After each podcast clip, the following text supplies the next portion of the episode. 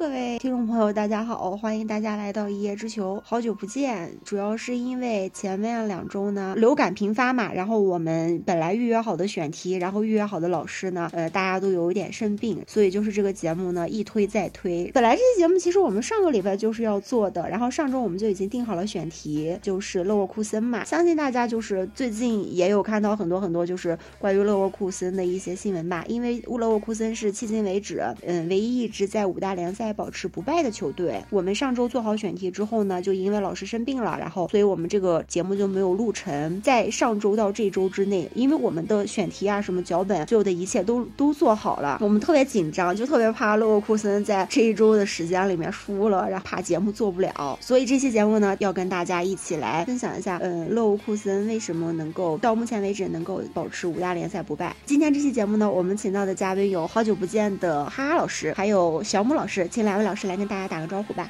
嗯，大家好，我是哈哈，又见面了。听众朋友们，大家好，我是小母。对，就是，呃，怎么说呢？上期上周呢，其实我们定好的老师就是两位老师，因为哈哈老师他流感了嘛，然后节目就没有录得了。废话说了特别多，嗯，那就让我们开始今天的主题吧。首先呢，我想请我们的小姆老师来跟我们介绍一下勒沃库森。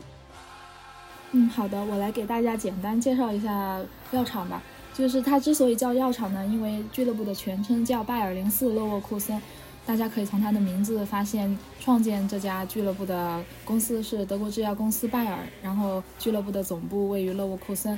勒沃库森在德甲历史上拿到过五个亚军，但是都没有拿到过冠军，所以这也是一个小小的德国足坛的记录吧。拜尔在零一到零二赛季的欧冠决赛中获得了亚军，在决赛中二杠一输给了皇家马德里。那个赛季，勒沃库森一共在三项不同的赛事中都拿到了亚军，所以他们也有一个叫“三药王”的称号。球队现任主教练是西班牙人哈维·阿隆索。哈维·阿隆索是在二二年十月。呃，救火勒沃库森的，当时勒沃库森是排名联赛时期，处于降级区嘛。但是赛季结束之后，药厂拿到了欧联杯的参赛资格。这个赛季开始呢，龙哥也是带领药厂取得了非常非常不错的成绩。德甲第十六轮比赛结束之后。药厂以四杠零的比分拿下了波鸿，继续保持了本赛季联赛、欧战和杯赛三条战线的不败战绩。这也是五大联赛中唯一一支保持各项赛事不败的球队。目前药厂各项赛事，呃，一共是二十五战二十二胜三平，平的包括有二杠二拜仁、一杠一多特，还有一杠一斯图加特。当然，这也是打破了德国职业球队历史的不败记录。值得一提的是，目前药厂在德甲、欧联杯、德国杯三线并进，联赛目前是比拜仁多赛一轮，呃，四分领先。欧联杯是六战全胜，小组头名出线。德国杯是呃已经晋级了八强。我这边查到的数据是，勒沃库森到目前为止是已经打进了八十一球，仅失十一球，一一共有十一场零封的比赛。当然，药厂的目标并不只是半程的圣诞冠军。呃，其实我觉得可能，嗯，教练哈维·阿隆索和勒沃库森的管理层都很清楚，追求各项赛事的冠军是他们的目标。今年夏天的时候，球队因为放走了他们的主要火力右路的迪亚比嘛，但是也是买回了。顶替他的伯尼费斯，伯尼费斯表现也是非常不错的。本赛季已经打进了十六个进球，还有八次助攻。我觉得其实他们这赛季的呃下窗的引援做的还是非常不错的。就除了刚刚提到的伯尼费斯之外，还有引进了呃老将扎卡，还有西班牙边翼卫格里马尔多。其实我自己本人是比较呃喜欢格里马尔多的。待会儿我可能会给大家分享一下格里马尔多的相关吧。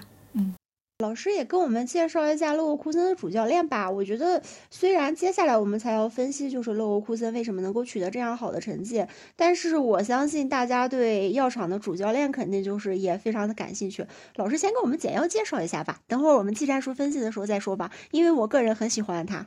老师快。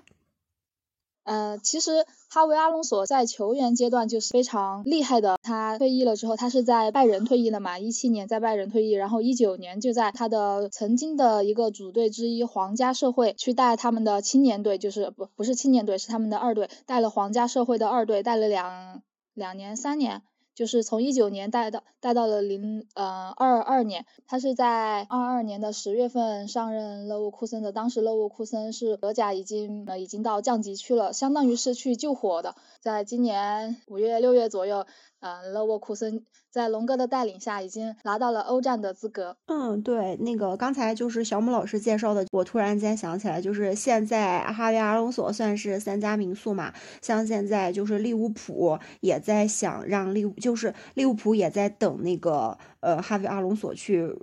当他们的主教练，然后皇家马德里其实也在等，然后拜仁也在等，就大家都说让他先在那个药厂练练级，然后一开始的时候就说，哎，他是去药厂练级的，突然间现在。突然间，就是我们药厂不败了，然后大家就开始争相想让他们入主。像像那个哈维阿隆索这种人，就他在球员时期踢球呢，就是他踢中场嘛，是中场指挥官，然后是一个比较也算是一呃不是算，他就是一个比较低调，然后又是比较务实的人。嗯，因为像他这样的情况，就是在很多家俱乐部踢过球的，也不是很多家吧，就是在一些俱乐部踢过球的这种这种球员其实也比较多。但是像他这种，就是每每一支球队，就是在他踢过球的这四支球队里面，都把他当做是各家民宿的这种人还是比较少的。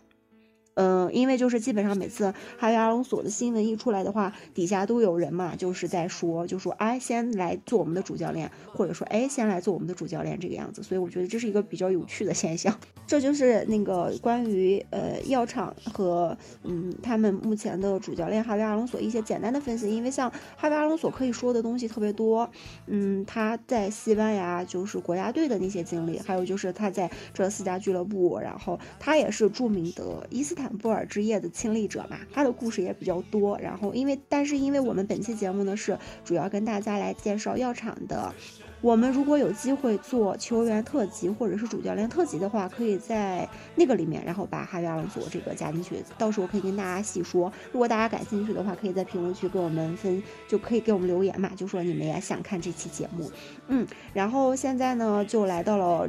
呃，这期节目比较重要的一个环节，就是大家也非常感兴趣的药厂为什么能够取得这样的成绩？就是为什么在哈维阿隆索带队之后呢，球队的成绩能够从保级队，然后干到上赛季结束之后，他们就取得了一个欧联杯的席位嘛，然后这赛季就开始打欧联杯比赛。像现在的话，他们欧联小组也已经全胜，走到了淘汰赛阶段。就大家感兴趣的这个嘛，然后下面就让我们来进入我们这期本期节目的第二个环节，他们为什么能够取得这么好的成绩？首先。先呢，我想先请哈老师来给我们介绍一下吧。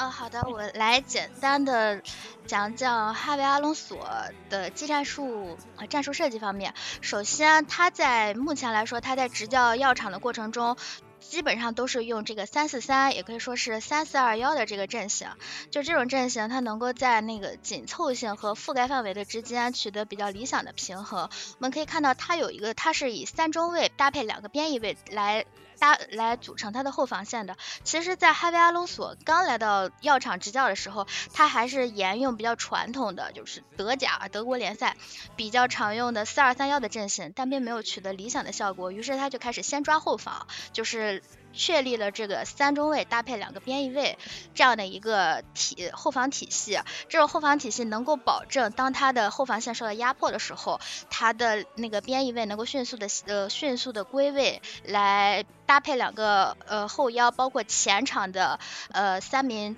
嗯前锋球员也会不断的向中场进行压迫，来保持整个呃防线的稳定。而那同时呢，当他们在那个，当他们在进行组织进攻的时候，他的这两个边翼位，左边的格里马尔多和右边的弗林鹏，他们一个是可以内切，呃，到中路进行压迫，而另一个他可以提速到前场去形成一个接应的点，这就是他们在组织进攻中能够形成快速反击的一个呃很重要的。呃，因素，而我们通过这个可以看出，其实这哈维阿罗索所打造的，它是一个既有控制，又有压迫，又有速度，又有反击的一支球队。而同时呢，它其实是也是有在临场中跟对对手的对手的不同，它会做出不一样的变化，在后院呃，在那个后防的位置，或者是说呃。后腰的这个位置上会进行人员的轮换，来确定到底是要踢渗透更强一点的，还是踢反击呃防守更强一点的这个阵容。哦，对，那个哈哈老师刚才说这个，我有一个问题想问一下哈哈老师，因为就是就是我有看过他们嗯这赛季一些比赛的那个热区图嘛，就发现他们基本上的那个活动热区基本上都在中场，就是在半场这边就是比较呃活跃。嗯，对他们热点图基本上都在这边。刚才老师说他们呃特别会打那个防守反击嘛。刚才就是我们在录节目之前嘛，然后我有听那个就是小木老师的介绍，就是说他们在上一场就四比零大胜波鸿的那场比赛里面，说他们的传球，哈，哎，小木老师你快跟大家分享一下他们在上场比赛里就跟波鸿那场比赛的传球数。他们是传了传了有七百多脚吧？对，传了有七百多脚。嗯，对的，嗯，谢谢哈哈，呃，谢谢嗯小木老师。那哈哈老师他们在上一场比赛，就是跟那个波鸿这场比赛当中，传球就传了有七百多脚。哈维阿隆索的就是这个传控足球，就是有什么技术特点呢？就是说他的这个传控足球，刚才也提到，就是他是一个低位的传控，他主要是把倒脚的部分留在了他的中后场。呃，也就是说，在他的体系里面，他的两个双后腰，一个是就像刚才提到的说，对波鸿的这场比赛里面，他的双后腰是扎卡和安德里希作为首发，然后搭配他两个呃后卫是约纳塔坦和因卡皮耶，他们会形成一个比较稳定的一个四边形，这是他们传控体系能够得以成功的一个基础。他们这个四边形其实是很少进行呃轮换的，当他们进行传球的时候，通过这个四。边形的压迫，他们可以更好的找到一个传球的路线。而他们为什么要把这个传控控制在后场呢？其实，当你在后场进行传控的时候，对方的那个前场的球员他们会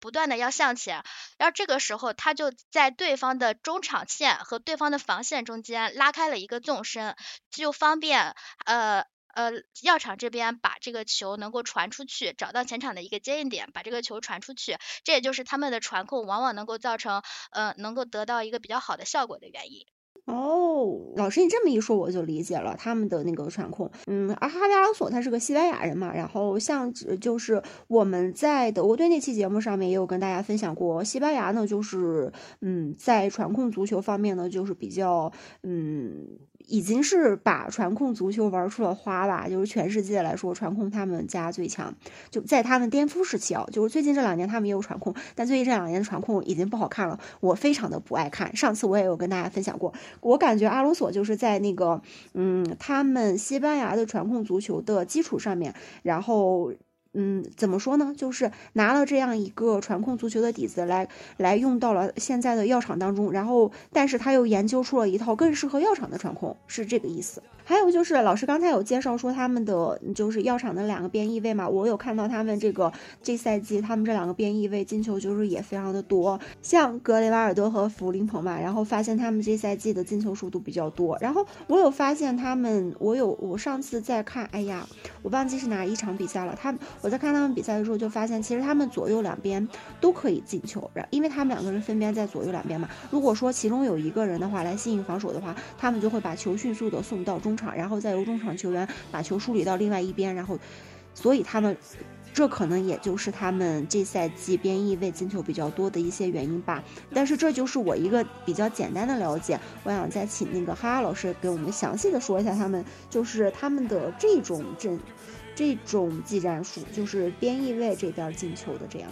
嗯，他们这两个边翼位进球那么多，呃，一是个他们个人能力啊，像弗林鹏他是速度非常的优秀，所以说在呃实战的时候，阿隆索会更多的让弗林鹏向前，而原本的呃右中卫。去担去担任右后卫的一个右边后卫的这样的一个角色，然后来给弗林鹏的向前提供一个机会。这时候，弗林鹏他往往是依靠他的速度在边路撕开撕开对手的防线，或者是拉开这样的一个纵深的。而另一方面，格里马尔多他是一个有黄金左脚之称的一个人，他的左脚非常的优秀，他总是在左边在接到球以后，他会。带球内切，再和队友打这个短范小范围的一个传切，呃，小范围的传切，再把球直呃直塞到前，再把球直塞到前场，然后他他会在迅速的迅速的跟进，并在呃那个禁区范围禁区范围内找到一些机会，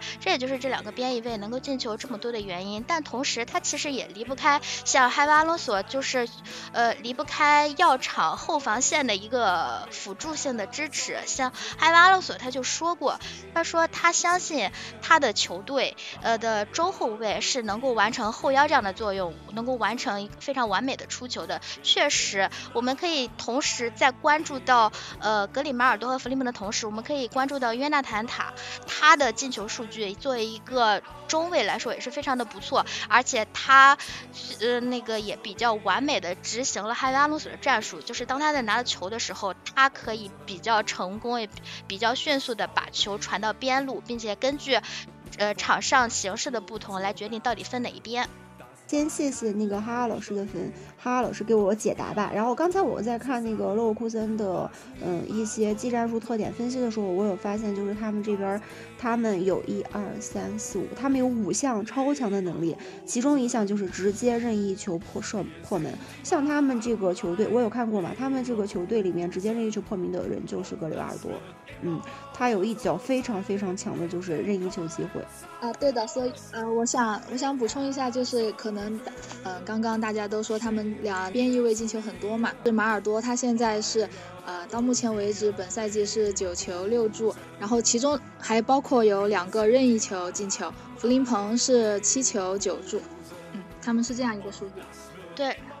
是的，就是格里马尔多，他这个一个非常特特别的能力，就是他的长传能力。他的长传能力保证了他能够把球从后场传到前场。对他们的他们的这个战术特点，还有一个就是可以很好的将球控制在对方的半场，然后控球也比较强。嗯，这些都是刚刚哈哈老师也有跟我们分析嘛，就是他们的那个传控啊，然后还有就是他们的技战术，就是一个呃四边形的一个中场站位。嗯，这个就是他们在技战术上面的一些特点。在这里，我我有一个问题啊，我不知道就是听众朋友们感不感兴趣。我有一个特别感兴趣，就是我有在看他们比赛的时候，发现就是他们的两个手两个后腰，其实他们在场上的位置贴的非常的近，就是那个扎卡还有帕拉西奥斯。然后想问一下哈哈老师，就为啥他们这个？对，当扎卡和帕拉西奥斯他们两个贴贴的非常的紧密，当他们两个在进攻的阶段，他呃在防守的阶段，他们是贴的。紧密的在中场线的时候，对手在进攻的时候就往往就不会再从中路进行进攻了。他们是有效的防止了对手的中路入侵渗透，然后他们对手将球转移到边路的时候，他们就可以以后场，就是我们刚才说的，他的后防线其实是非常人数比很充足的，他们可以在边路以他们的人数优势来对进对手进行一个比较那个严密的一个拦截，这也就是他们两个双后腰能够呃贴的比较紧密的一个原因。另这就是，其实他这个后腰的位置上选择的时候，我们可以看到，就是在阿罗索他的这十几场吧，首发阵营中，扎卡是非常少被替换的，而安德里希和帕拉西奥斯他们两个是经常被替换的，而我感觉就是在他们。比较需要防守的时候，会上帕拉西奥斯，靠他的拦截能力。呃，而当在他们比较想要打渗透的时候，往往会上安德里希。安德里希他作为一个扫荡型的后腰，他其实在阿隆索的战术中被当做一个自由人来使用。就你会发现，当你对手进攻到就是。勒沃勒沃库森的半区的时候，你可能在哪儿你都能看到安德里希，而同时安德里希他也具备一个持球向前的能力，他往往在他往往会带球越过中场线，而跑到或者是无球的时候，他也会跑到对手防第一层防线之后的那个位置，来为前场形成一个新的这样的一个接应点，而。扎卡，而扎卡他所起到的作用就是一个定海神针的一个作用。扎卡是有非常出色的一个视野，还有长传能力，还有他能够破坏对手进攻的能力。扎卡是阿罗索最不想轮换的球员之一，他在后场他就嗯能够，他就是他们攻攻防转换的一个核心。所以说这三名后腰的搭配，你可以看从他。轮换帕拉西奥斯和安德里希两个人中，你可以看到他这会儿就是他这一场的战术意图主要是什么？谢谢哈哈老师的解答。我刚才在老师就是解答的过程中，我有发现一个问题，就是老师有提到扎卡，还有就是那个呃帕拉西奥斯，还有安德里希，这他就是在轮换球员轮换上面呢，就基本上老师刚才说了嘛，然后基本上是扎卡他基本上是会每场都用嘛，然后像那个安德里希和帕拉西奥斯会轮换着用，这一点呢，就是也可以看得出来，勒勒沃库森就是在球员的轮换上面嘛。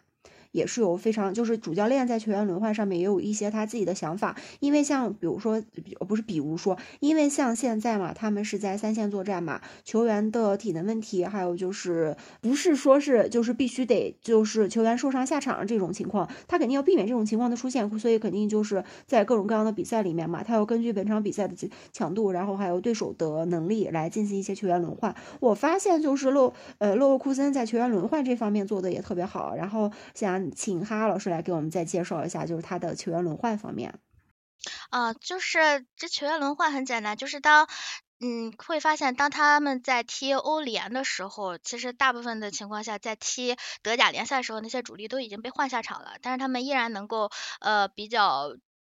完美的执行阿隆索的战术。这个时候。而其他原本的那个呃球员得到了休息，这也是他们这个到目前为止他们几乎没有什么球主力球员的伤病，这也是他们这赛季能够取得好的成绩的原因。提到这个，我们就可以想，其实上赛季在。那个阿隆索来之前，药厂经历了一段时间的几乎要掉到降级区。就那段时间，其实像弗林鹏也是刚伤愈归来，然后那段时间维尔茨就是他们的进攻核心也是伤伤了，就是上个赛季的成绩刚开始的时候就非常不好。而这个赛季阿隆索的这种轮换就非常完美的避免了就是这样的一个球员伤病的问题，因为现在也是比赛也是蛮多的，就挺累的。嗯，对，嗯，老师刚才就是，嗯，老师刚才，哈，老师刚才有频繁的提到扎卡嘛，然后扎卡也是在这个夏窗引援嘛，夏窗引援之后才来的，是从那个。嗯，阿森纳然后引援过来的，我发现哦，就是，嗯，勒沃库森买人，他买人就没有说买一些就市面上面很贵，然后名气比较大的球员，他基本上买的就是他们哪里缺，然后就补哪里，哪里有问题，然后就往往哪个位置上面去买人。对我觉得这个也是造成他们。嗯，这赛季就是，嗯，现在到目前为止，因为他们现在基本上算是，呃，因为他们现在已经是德甲的半程冠军了嘛，这个也是他们这，呃，半程冠军，然后也是他们成绩比较好的其中一个元素因素之一吧，就是他们在夏窗的，呃，这几笔引援都做得特别好。嗯，哈哈老师，嗯，哈哈老师，你来再跟我们，再来跟我们就是简要的说一下他们在夏窗的这几笔引援吧。嗯，下窗其实这几笔演员我感觉都非常好。一个是格里马尔多，我们刚才已经简单的介绍过了，就是金左脚，能够内切，能够打地面渗透，一个非常优秀的一个边翼位。而同时还有，呃，前场的，其实刚才没有提到是一个前场的多面手霍夫曼，他其实是，呃，在前场给了阿隆索一个轮换的选择，而且他是其实。他这赛季是稳定在右边了，但他其实踢哪个位置都行，他是一个万金油的补强。然后是扎卡，就是，呃，在扎卡来之前，就是药厂一直。为人诟病的是，他们有这种所谓的软骨病吧，就是说他们一直缺少一个精神领袖、铁血领军这样的一个人物。呃，包括在二十年前，就是刚才小姆老师也介绍过，他们得过呃什么五次联赛的亚军，而二十年前他们曾经在同一个赛季得过三亚三三个亚军，这样得到一个三亚王的称号。就是说他们经常的就说掉链子吧。而扎卡我们都了解，扎卡他是一个非常嗯具有。就是球风非常硬，非常具有领袖气质的一个球员，而且在阿森纳他也是队长的位置，所以说扎卡的到来为球队的呃，就是他为作为球队的领军人物是非常的合适的。然后是像还补强了像内森、像呃伯尼费斯这样的一个中锋。对，上个赛季他们的主力中锋希克也是受受到了伤病的困扰。希克的射术来说，他是比伯尼费斯要好，终结能力要好，但是伯尼费斯的身体强度更强，而且他能够就是在阿隆索的战术中，伯尼费斯、维尔茨或者是前呃再加上霍夫曼或者是阿德利啊或者阿图尔等谁，他们是需要频繁的回撤的，而。伯尼费斯的引援就可以比较完美的就是完成阿隆索的这个战术。其实需要他的你你会看到伯尼费斯他是不停的回撤，他的跑动范围是非常大的。他不是说那种待在禁区内像那种楚庄王一样的那种中锋，他是他是跑动非常大的一个中锋。而这个时候他就完美的弥补了希克他比较玻璃这样的一个缺点。而呃刚才我们提到说两名后腰他不是在贴的非常紧密嘛？这个时候呃通过伯尼。费斯啊，维尔茨谁的后撤来进行当当那个对手在进行拉边的拉边打的时候，他们就可以撤向那一边来形成局部的这样的一种人数优势，这也是阿鲁索的战术能够实行的一个重要的原因。而在此在这些主力引援之外呢，他其实还有一些替补阵容，比如说什么内森特拉呀、阿图尔啊谁啊这些人的。这些人的引入，就是很好的拓宽了勒沃库森的一个板凳的宽度，哎，也是他们也也能够，也是阿隆索能够轮换队员来保持全队一个呃进攻状态的一个原因素之一吧。哦，老师刚才哈，老师刚才有提到希克比较玻璃，然后提起来这个，我就想起来就是希克他当时在那个欧洲杯上面的表现嘛，然后他。嗯，当时我不知道大家还记不记得希克了。说起来希克，就我想起来一个八卦，想跟大家分析一下。那天就是大家提到的时候，我就想说，然后当时我忘了。当时我记得就是他进了一个特别漂亮的，在半场进了一一脚特别漂亮的球。然后，嗯，当时大家就去搜了嘛，然后发现希克的姐姐特别特别漂亮。老师，哈哈老师，你记得这个吗？好像还记得，好像还真是特别漂亮。然后大家还讨论过。对，然后大家突然之间就全部开始叫希克大舅哥，我就突然想起来这个事情。老师说希克，我想起来。还有就是老师，你刚才说楚庄王，哎，那你让我们的卡库怎么办呀？是不是？但是确实内涵我们卡库，没有这个意思，绝对没有。卡库怎么能是呢？嗯，没有，现在卡库不是了，已经不是了。卡库变了，在罗马也踢挺好，对，卡库变了。哦，对他分手了以后就变了，不是。这个就是刚才我们想跟大家分享的，呃，勒沃库森在下窗引援上面做的特别特别好的一些，就比较好的一些引援。就我们其实就是可以发现，球队在买人卖人这方面其实特别特别的重要。有的球队哦，他就是只买贵的，不买对的，看起来好像是过了一个夏窗或者是冬窗，囤了很多很多的人，然后等到赛季一开打，突然间发现这些人其实。没什么用，然后突然间又发现，哎，我卖出去的人好像这这赛季打的都挺好的，嗯，就这样。你是不是在内涵内涵某个英超俱乐部呀？你是不是在内涵某棵植物呀？我们是不是在内涵什么呀？我可没有内涵，我就说有的球队只买贵的，不买对的，不像我们勒沃库森这样务实，哪里缺就补哪里。嗯，但是还有的球队哦，也特别讨厌，就是明明那个位置上已经缺人了。每天告诉球迷说，我们不买人，我们不买人，我们现有的球球员已经很强了，就是最强之人已在阵中。你是不是在内涵某个西甲俱乐部呀？我没有在内涵，我说的就是我没有在内涵哪一支球队，我平等的针对每一支球队，因为基本上球队 会出现这样的情况特别多，会有那些只买贵的不买对的球队，也有那些就是说我们不买不买什么都不买，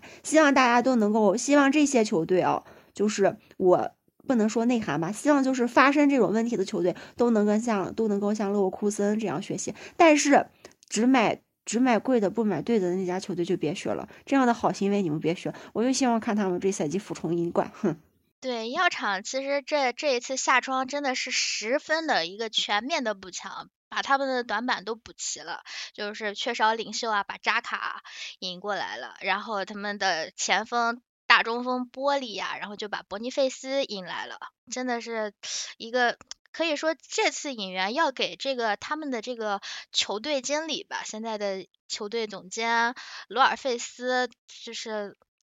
嗯，可以说也给他点个赞。嗯，他也是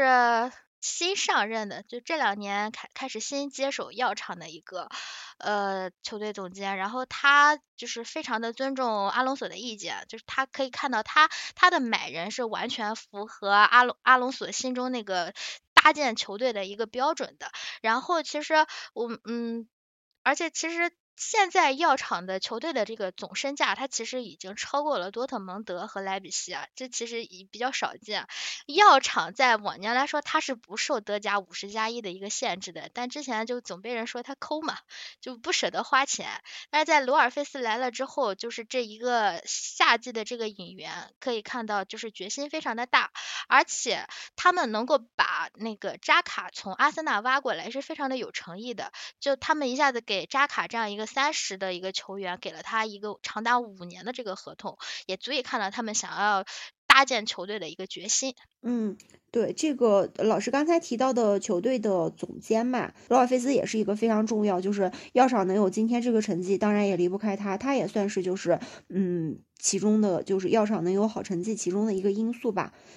就是关于勒沃库森的球员的话，刚才就是哈哈老师有分享他们在夏窗做的这几笔引援嘛，然后我们都觉得就是他这些买人就特别妙，特别妙。然后我那天有看到就是他们在欧联杯比赛的时候嘛，有一个特别年轻的小将，嗯，有出场，然后也成为了什么最年轻的在欧战中最出场最年轻的德国球员。然后这一条呢，我是有看到这条讯息，然后想请那个小姆老师来跟我们具体的分享一下这条。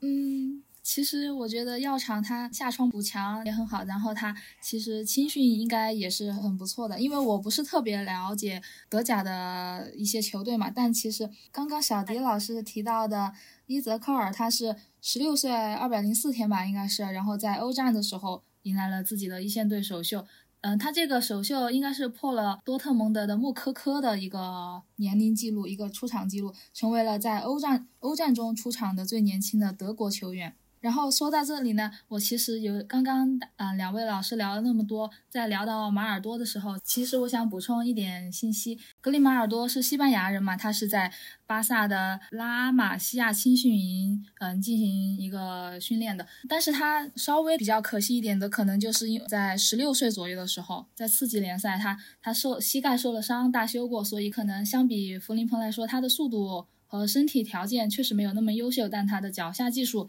还有传球特点都是非常不错的。他当时在拉玛西亚踢次级联赛的时候，是有一个，也是有一个最年轻球员出场记录的，嗯，就是十五岁三百多天左右吧。然后这个记录一直保持到今年，今年由巴萨的青训球员亚马尔给打破了。嗯，因为他在拉玛西亚可能是没有获得一队的出场时间，然后他就因为也是受伤了嘛，然后就去了本菲卡。从一五年一直到今年夏窗的时候被药厂挖掘，然后签了四年的合同吧，应该是四年的合同。现在开始在德甲闪耀了，虽然他已经二十七岁了，然后也是今年十月份左右的时候的那个国际比赛日被国家队。国家成年队第一次征召了，嗯，我想补充的就是这些。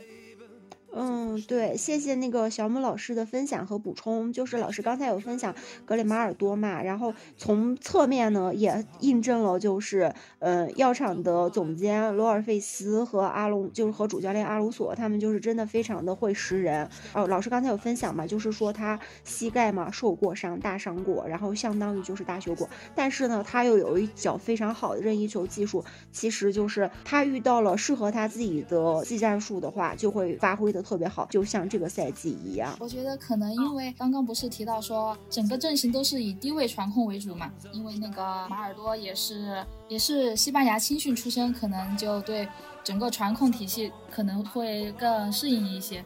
嗯，就这样。是的，是的。啊，说到这个，我也想说，就是，嗯，帕拉西奥斯他以前也是皇马曾经想签过，同样的也是因为受伤，最终没有签，然后现在来到了药厂，也同样在阿隆索的带领下，就是绽放了光彩。嗯，对，所以龙哥有能。龙哥有能，就就侧面又一步印印证了我们龙哥有能。刚才小姆老师呢，就是有跟我们介绍格里马尔多嘛，然后刚才呢，就是我们聊了比较多他们的那个中后场的球员。现在我们就是想请那个哈哈老师来跟我们聊一下，介绍一下那个他们的维尔茨，就是德国队这个，因为他也是德国队的嘛。对，维尔茨现在是药厂的大腿吧？他可以说是，他现在就是也是被众多球队所关注的药厂身价最高的球员，他已经叫价到一点三亿了。呃，他其实。对于药厂来说，他是绝对的一个进攻的核心，并且不管是我刚才说的有两套阵容，不管是打防反还是打渗透，维尔茨都发挥了就是非常重要的作用。打防反的时候，他可以在中路进行压迫，来使对方的防线出错，而呃而使对方的进攻出出错，而打那个打渗透的时候，他又可以在前场进行策应去接球。像之前踢斯图加特的那一场，在斯图加特的高位劈抢下，维尔茨不停的。回事，他通过他极佳的个人能力。至少有七次帮队友从那个从对手的手中抢到了这个球权，这些就是他个人就是发挥非常出色的一个才能做到的一个事情。就是说离开了维尔茨的话，像这样多次的抢断球权，这就离开了维尔茨的话，可能那几个球权抢断不回来，那么可能就已经造成丢球了。而维尔茨在前场也是，当扎卡的到来了之后，他是极大的解放了维尔茨。扎卡坐镇在后场的时候，他是完成了从后场到前场的一个进输送球的路线，而维尔茨他就是完成了前场进攻组织进攻的一个事情，他就是能够把球通过他的个人能力，能够不管是传球还是突破，他是样样都在行，他就可以把球从完成从前场到门线之前的一个呃输送。所以说，我觉得药厂他能够有如今这样的好成绩，确实是离不开维尔茨的出色发。会，嗯，好的。嗯，谢谢哈哈老师。还有就是老师刚才有老师刚才分析的这些，其实都是药厂这个赛季到目前为止就是立于不败的一个呃其中一些重要的因素。还有一个因素就是我想补充一下，我就是哈维阿隆索他的个人能力，还有他作为教主教练的个人魅力吧。嗯，因为哈维阿隆索他不要看就是他表面看起来就比较儒雅，然后他踢球的时候也比较低调务实，但其实他是一个作风比较强硬的一个。教练提到他在那个更衣室作风强硬的话，就不得不提就是他和勒沃库森的嗯边翼卫巴克之间就发生的一些事情嘛。他巴克他呃曾经是那个拉伊奥拉手下的球员嘛，他从阿贾克斯出道以来呢，就就是以冲动和不服管教著称的。他的天赋，他就是嗯米歇尔巴克他在场上的时候呢就。就特别喜欢上头，然后防守也不积极，然后特别喜欢逼逼赖赖。但是就是阿隆索接管球队之后呢，他有一天迟的，他有一次迟到的时候，正好就被阿隆索发，就就正好就被阿隆索撞到了嘛。然后阿隆索就当着全队的面严厉的批评了他。他当时心中特别不服气，然后就是他冲着阿隆索大吼大叫。后来就是阿隆索也在赛后的发布会上严厉批评他，说他表现表现糟糕。就是像他这种不服管的球员的话。对他，他已经卖掉了。对他这种不服管的球员已经被我们阿隆索卖掉了。对，所以就是阿隆索被我阿隆索杀鸡，也不能说杀鸡儆猴吧，因为他本来就是他又不服管教，踢球又烂。嗯，也就是从从侧面说明阿隆索有能，他在更衣室里面是有两把刷子的。再加上就是球员对他的战术执行的战术执行特别的强，基本上就是他说，然后球员就能够跟着他所说的，就是把他的这个阵型给打出来。然后每个球员对他都非常的尊敬，因为我觉得像他这种资历的教主教练的话，就是足球这方面的话，他已经拿到大满贯嘛，就欧洲杯、世界杯，然后欧冠这些所有的奖杯该有的他全部都有。嗯，像他这样的人的话，我感觉去，我觉我个人觉得在更衣室说话的话，肯定是有分量的，而且。他主，而且像他就是在那个巴米歇尔巴克这个事情事情上面表现出来这么强硬的话，嗯，这也是呃药厂能够取得好成绩的一个重要因素。所以龙哥有能。这不就是我之前在德国那一期我提过，我说我想要一个像范加尔那样，就说什么是什么，你能踢你就踢，你不能踢你就下去，就这种。我当时是不是提了？我说我觉得勒沃库森的教练很适合 教德国队，我是不是提了？吓人，老师你好吓人，不带这样子的，好好多家俱乐部抢就算了。那说什么是什么？那那那滕滕滕哈滕哈格不也是说什么是什么？滕哈格说什么那不一定是什么。滕哈格说不让桑乔吃饭就不让桑乔吃饭，但是他还他他他还受到了批评，那没他还没卖出去呢，卖出去了再说。他其实还给桑乔上的，因为我感觉滕哈格就是就是他不是他是那种你没有发现吗？就是说他当时跟 C 罗吵架的时候，他也是就说 C 罗不好，但是他还让 C 罗上，就是而且他让他上是在那种非很屈辱的时候他让他上，然后让 C 罗又又遭到就是唾骂，就是其实你这样我就是觉得不太好，你不如像阿隆索这样就不能上我就直接把你卖了。你我就不用你，我也不不不抱有任何的希望，我直接培养另一个多好。老师刚才提到 那个啥滕阿赫，我觉得他这个也不能用他在更衣室不强硬来说。你看啊，像刚才老师说的，不说不让吃饭就不让吃饭，听起来好像也挺强硬的。但是我觉得他的这个强硬。我目前啊，我是不知道他们在更衣室的相处方式是怎么样的，但是他们肯定是有小团体的。我相信在勒沃库森，大家应该没有像他们拜仁，呃，不是拜仁，应该没有像他们曼联那种就是特别明显的小团体吧？因为大家不是都有说嘛，呃呃，曼联球队内肯定，曼联队内肯定是有保腾派和倒腾派啊。毕竟曼联是一个网红俱乐部，勒沃库森毕竟还是。嗯，不算是一线俱乐部吧，不算是说豪门的那种，还是比较好管理。对，老师说的对，我们勒沃库森毕竟不是那种就是超级大牌的那种俱乐部。嗯，我觉得就是如果大家就是我看啊，如果是那种路人看球的话，肯定会对勒沃库森不太熟。像路人看球的话，可能最可能对德甲最多的了解就是说哦拜仁，哦多特蒙德这样。哎，对勒沃库森应该也会有点了解吧？因为毕竟像我们现在伟大的德国队左后卫 韦德佐，我们韦德佐就是我们药厂出道的嘞，药厂双子星，当时也是对一九二九，那不是又挖了一个坑？一九二九，到时候哈哈老师继续得来呀，哈哈哈哈哈，呃，到时候再说。一九二九还有一个人，一九二九还有一个人也必须得来，K K 老师。K K 老师磕一九二九，确实，他磕的很。他磕一九二九确实也行。他还会，但他会为了一九二，他会为了去找一点一九二九，就是他磕上一九二九之后，他还会去看布兰特的比赛。但现在一九二九其实也没有什么，就是我我我感觉也就是二九比较值得说一下，一九其实现在就是稳定化发挥的一个状态。一九也有一个可说的老师，我可以跟你就是那个啥，我可以跟你提一下。一九就是人变丑了，就是人变秃了，变丑了，可以说吗？哎，一九二九就是去年的时候，不知道你们还记不记得？就当时大家还在大群的时候，我就在群里发了一九二九当时的那个照片，我说一九二九退出本届世界杯热门 CP。那现在确实磕不起来啊！那那现在不如去磕，不如去磕韦德佐和莱斯。米米，米米米米 baby，韦德佐一九二九。如果我们要做一九二九那期节目的话，我们就邀请哈哈老师和 K K 老师来。K K 老师，嗯，就是磕过嘛。哦，K K 老师不知道现在有没有在磕，反正前段时间磕挺厉害的，天天还去看布兰特的比赛。我说他那段时间怎么经常的看那个多特蒙德的比赛，还我横我横的。因为因为布兰特呀，因为他们兰兰。原来是因为布兰特，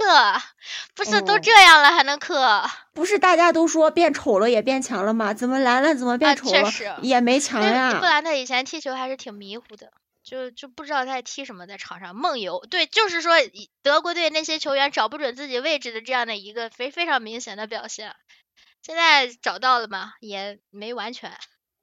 也没完全，还没好呢。他可能还得两年吧。兰兰可能还得再成长成长。但是他在俱乐部肯定比国家队要好。那是那是，俱乐部里面毕竟国家，哎呀，国家国国家队，如果大家想知道，嗯，布兰特在国家队是个什么状况的话，就就去听，请听我们德国队那期节目吧，就是说的比较 透，把德国队讲的透透的。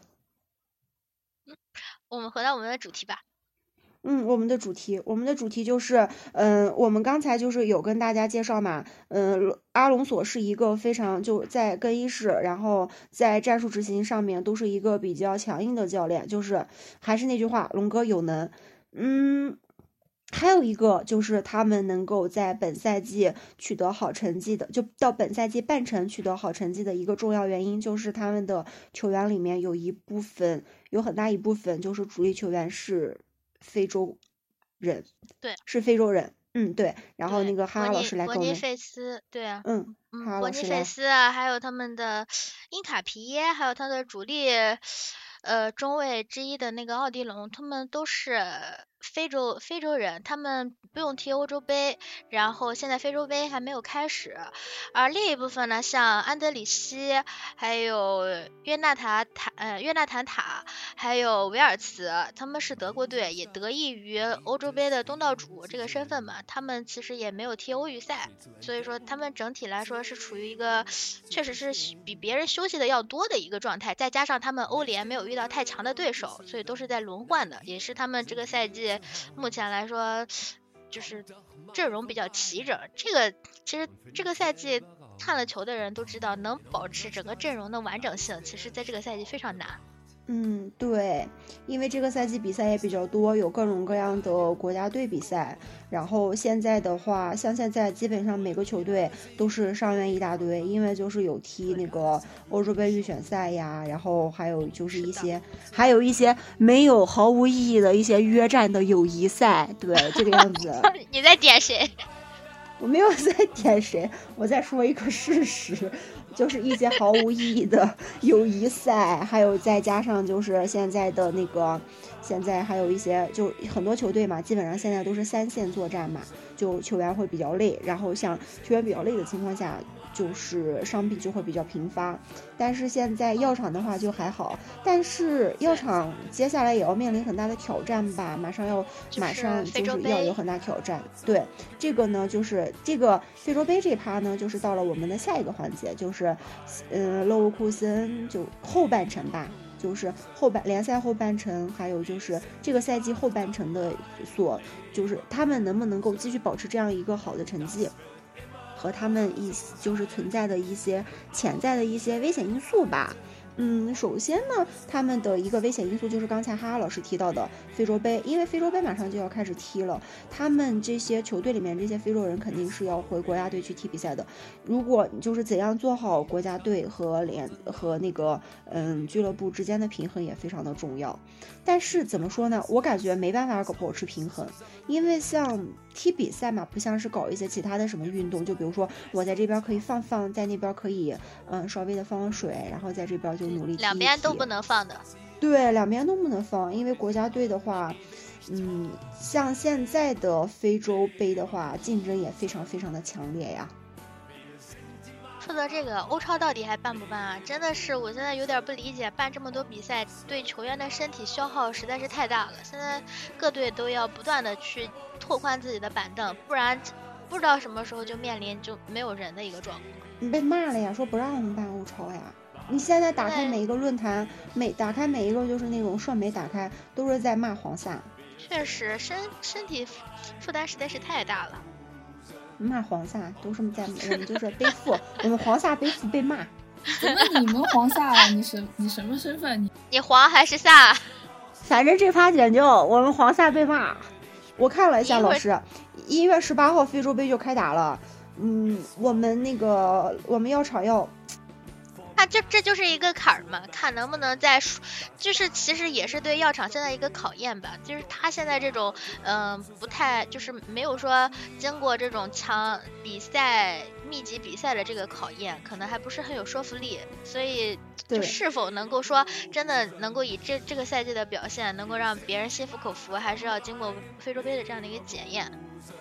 嗯，其实非洲杯现在也不好打，像现在的话，非洲杯其实非洲强队也比较多。首先呢，就必须要提的就是世界杯世界杯四强的非洲球队摩洛哥，嗯，还有就是刚才老师有提到。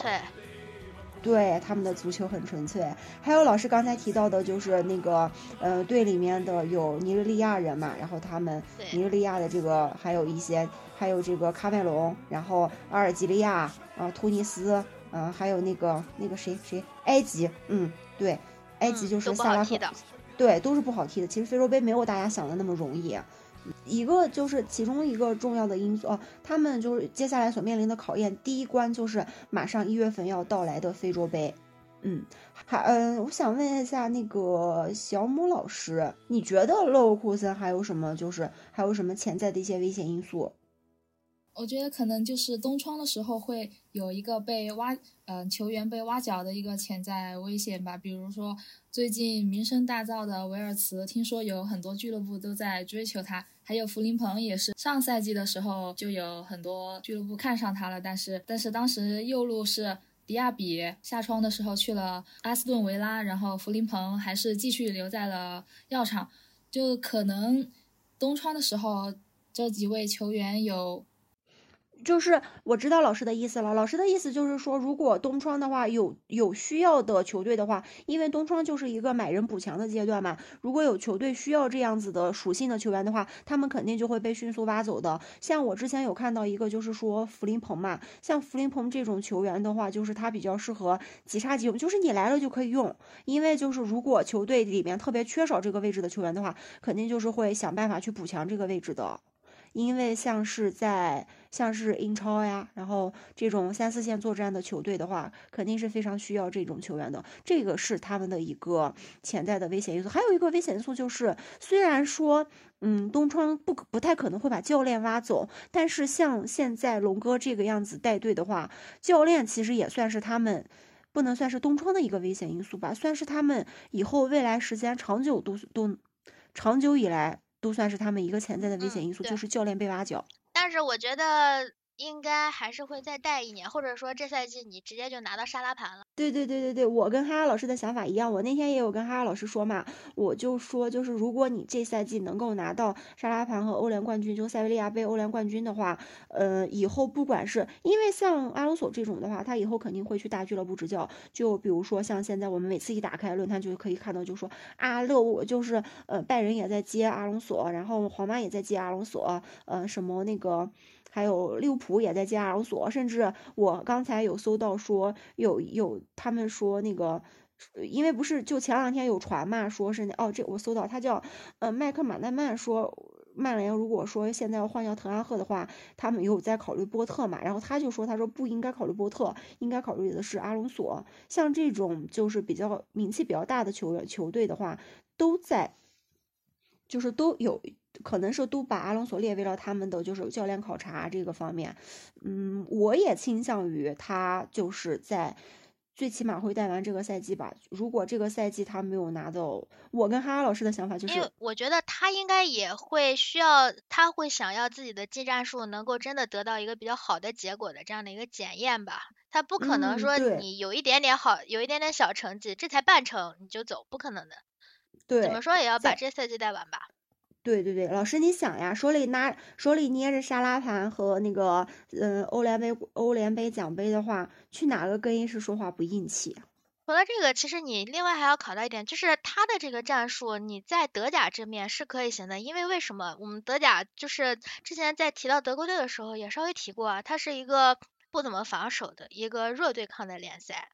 他是他你你像他这种，我们刚才说他那种低位的传控啊，对吧？他在这儿能玩得转，是因为德甲的对抗他就是确实是弱。但你要换成英超的强度，好，你还在后场倒脚，人家说不准哪一下就把你后场倒脚的这个缝隙就拿住，然后直接就进球了。这很可能这种情况发生啊！你是就是很明显的，就是拜仁，拜仁就经常因为后场出球的失误，然后后腰被断掉，然后导致对对手直接一波进球。就是说，你现在你这种在德甲能够适应的强度，你未必你在别的联赛你就能适应了。对，这个也算是那个嗯，哈维阿隆索需要面临的，就接下来需要面临的一个考验吧。对嗯，对，老师就是关于那个，嗯，勒沃库森接下来的呃，勒沃库森的一些危险因素，哈老师有要补充的吗？嗯，对，就是说到。呃，他的这个战术在德甲能够玩得转的这个问题，其实我我在之前看他的那个和斯图加特那场比赛，就斯图加特其实就是一个打高比抢的一个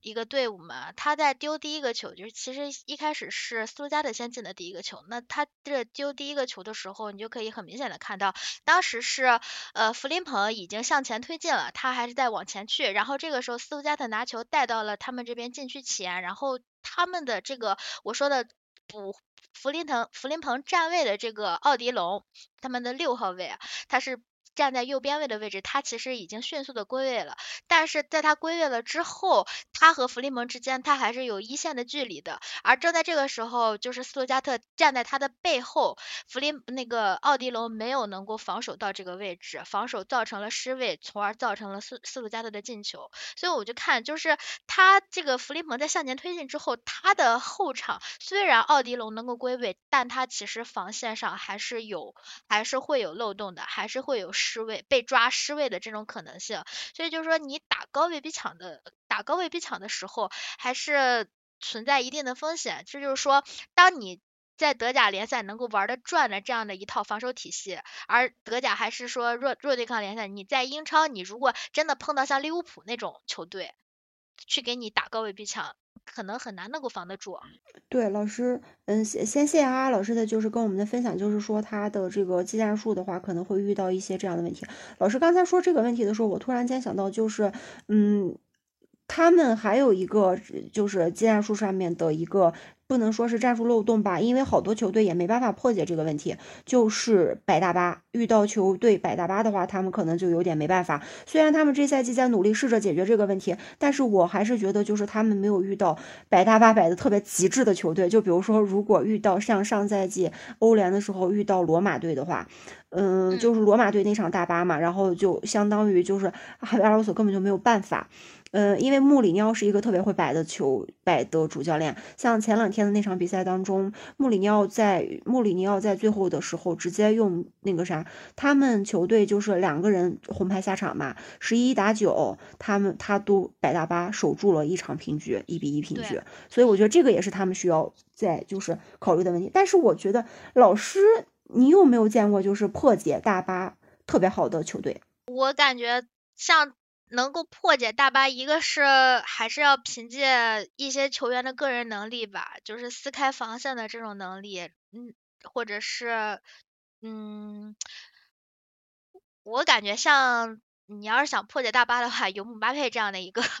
人，他就非常的能够好的破解。破解大巴，但是不是说像姆巴佩这种球员，你不是哪儿都能有的呀？这全世界也就这一个。就我看，确实你对摆大巴却没有没有很好的办法。包括就是勒沃库森这赛季他踢多特蒙德的时候，多特蒙德就是他其实不是一支摆大巴的球队啊，他可能几百年不摆就摆这一回。那勒沃库森都破不了，所以说百破大巴真的是一个非常难的一个选择。像这个赛季，像那个哈隆阿隆索就是开发这个安德里希作为一个自由人的一个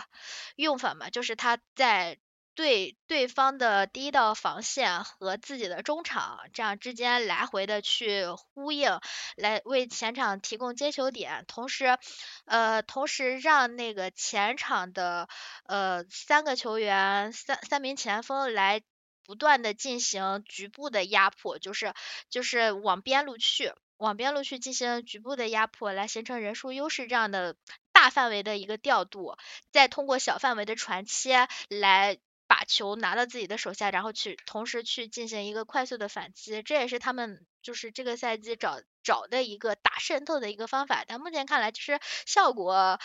呃，效果还是有。但是说，当你碰到稍微强的一些的球队，再去摆大巴的时候，嗯，还是很难破解，还是就是还是还是还是一个问题。所以说，大巴也不仅仅是勒沃库森就是没有办法破，其实很多球队其实都没有办法。呃，我来补充一个吧，就是我觉得，嗯，他们这赛季能够在欧联，不是他们在欧联也是小组赛全胜嘛，然后取得了就是六平六胜。六场比赛全胜，然后拿到了小组头名晋级。他们在欧联杯上面能够取得，呃，欧联杯就是小组赛目前阶段呢取得了全胜，因为现在欧联还要打一个附加赛嘛，然后等那个淘汰附加赛打完之后，他们才可以抽签。像他们现在，嗯，全胜的这个战绩的话，也是因为他们在 H 组这个小组里面没有遇到特别强劲的对手，像卡拉巴赫、莫尔德和赫根都是一些，也不能说是一些比较弱的对手吧，就是和勒沃库森相比的话。可能就是水平上确实有差距，但是马上进入到淘汰赛阶段的话，就像说是呃罗马，然后黄潜就比利亚雷亚尔，然后还有就是我们利物浦，嗯，亚特兰大，嗯，布莱顿，然后西汉姆联，还有哦这些球队都是，嗯，就是在那么好踢了。对，就没有像说在小组赛的时候那么好踢。还有就是那个现在在那个，嗯，要踢淘汰，所以哎，现在他们淘汰赛呀，就是那个欧联的附加淘汰赛也还没开始踢，不知道就是哪支球队能够晋级。但是目前来看的话，像加拉塔萨雷，然后嗯，朗斯，还有就是本菲卡，都马赛其实都不是特别好踢的球队。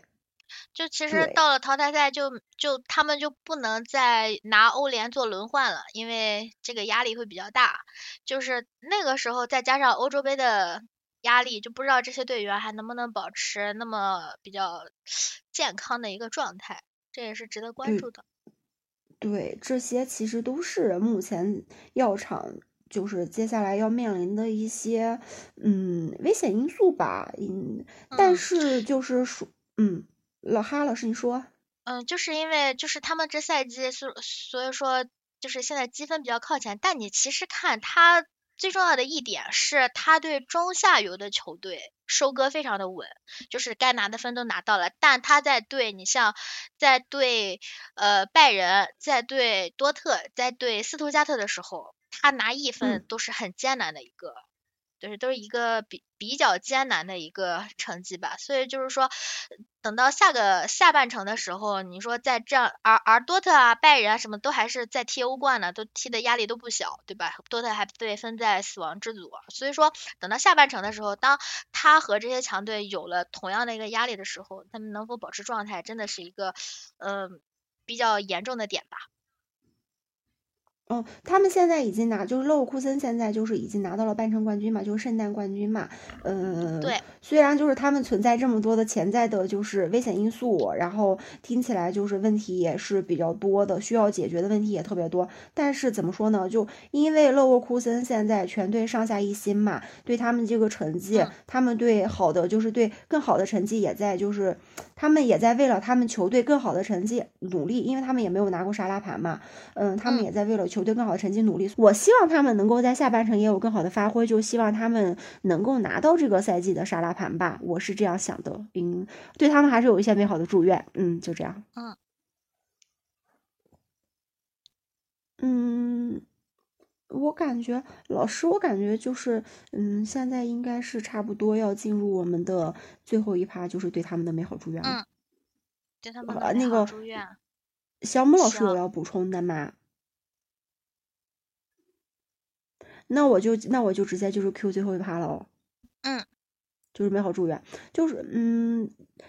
就刚才跟大家说了特别多嘛，嗯。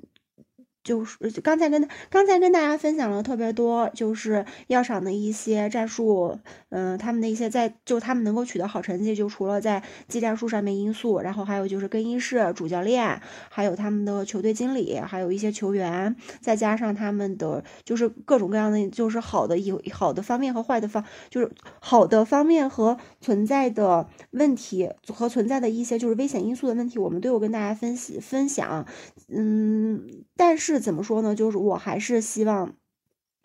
我还是就是对他们有一个美好的祝愿吧，因为他们现在球队上下一心嘛，就是对呃他们现在的这个三线作战嘛，都是有一个比较嗯怎么说呢？就是希望有一个希望他们这个赛季有一个好的结果嘛，就是他们现在已经拿到了那个半程冠军嘛。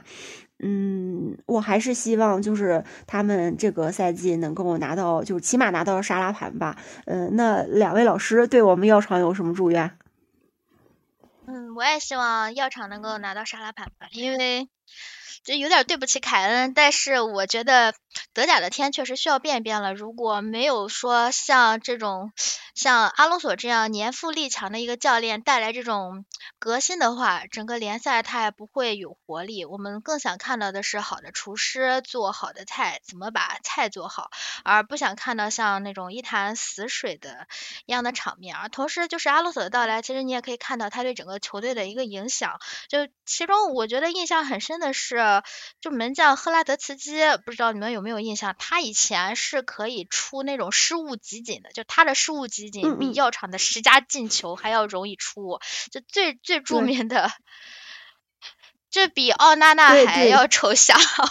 比现在的奥纳纳还要抽象。他曾经做出过在禁区内，他在禁区内接伸手接禁区外的球，然后被红牌罚下这样一个场场面出现。这真的非常抽象。呃，就是就是，但是在阿隆索来了以后，他这个赛季其确实是贡献了非常多的神扑，包括在对斯斯图加特的时候，真的真的那个就是，如果不是他的话，可能早就没有这个不败战绩。了，我就觉得其实一个好的教练，他对整个球队的精气神的影响，呃，不不只是技战术方面，对球队的精气神的影响也是非常重要的。所以我特别希望哈隆索能够，阿隆索能够在这赛季能够取得一个好的成绩，这是我衷心的祝愿，希望他们能够扛过接下来这半程比较魔鬼的考验吧。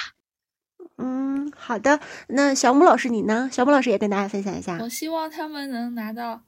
沙拉盘，然后能拿到德国杯，然后希望阿隆索能有一个特别丰盛的收获吧。然后之后可能去大厂执教，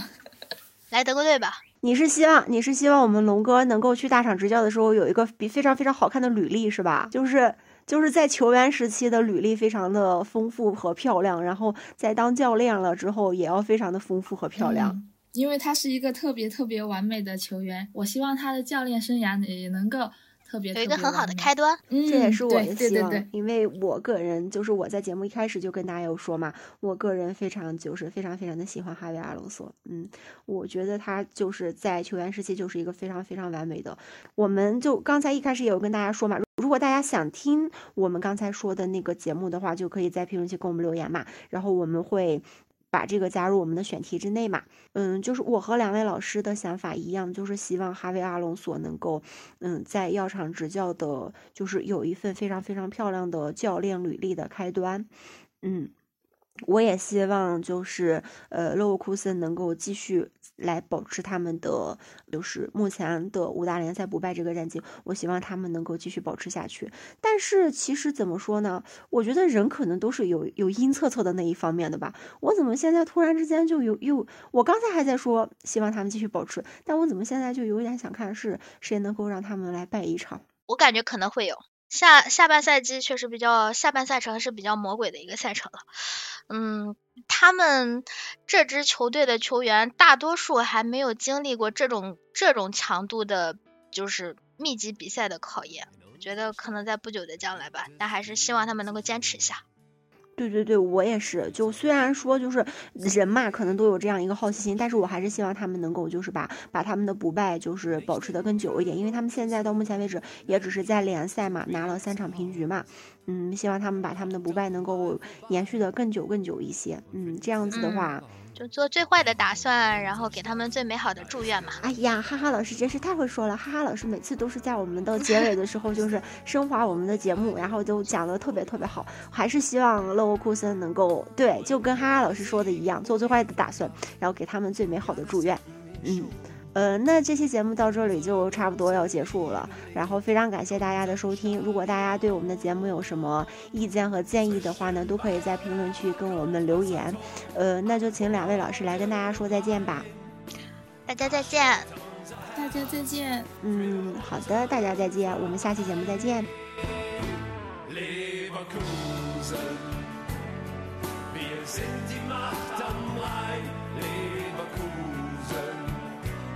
Das wird immer so sein. Mit dem Kreuz auf der Brust,